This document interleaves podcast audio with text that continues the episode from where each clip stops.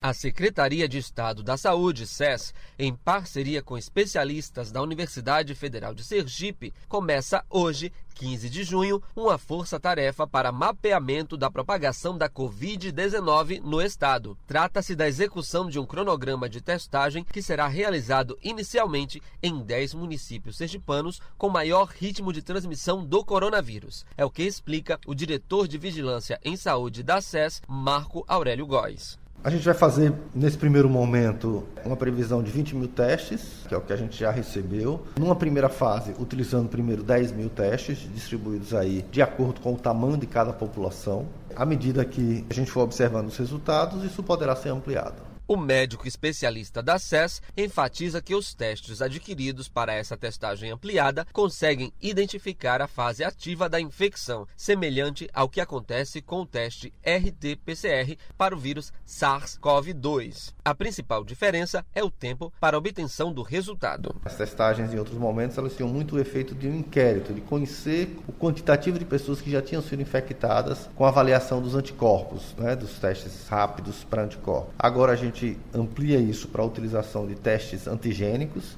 que são testes que devem ser utilizados principalmente em pessoas que estão com sintomas ou se não seus contatos próximos. Como resultado, sai em menos de 30 minutos providenciar né, a orientação para o isolamento dessas pessoas e o acompanhamento. As equipes locais de saúde serão treinadas pelos especialistas da UFES para dar continuidade às testagens e obterem os diagnósticos com celeridade. O grande objetivo é esse. A equipe da UFES vai para os municípios através de um cronograma pactuado com os gestores. Com isso, treina as equipes para que as equipes, depois que a equipe da UFSAI continue utilizando os kits na sua população ali, nos seus centros de síndrome gripal, para que a gente consiga de fato ter um diagnóstico é, mais rápido. É importante não é que os gestores, que a população seja atenta tanto à questão da testagem, como principalmente à questão do isolamento dos casos positivos. Então tem pessoas que às vezes testam, continuam circulando mesmo com resultado positivo. Então isso aí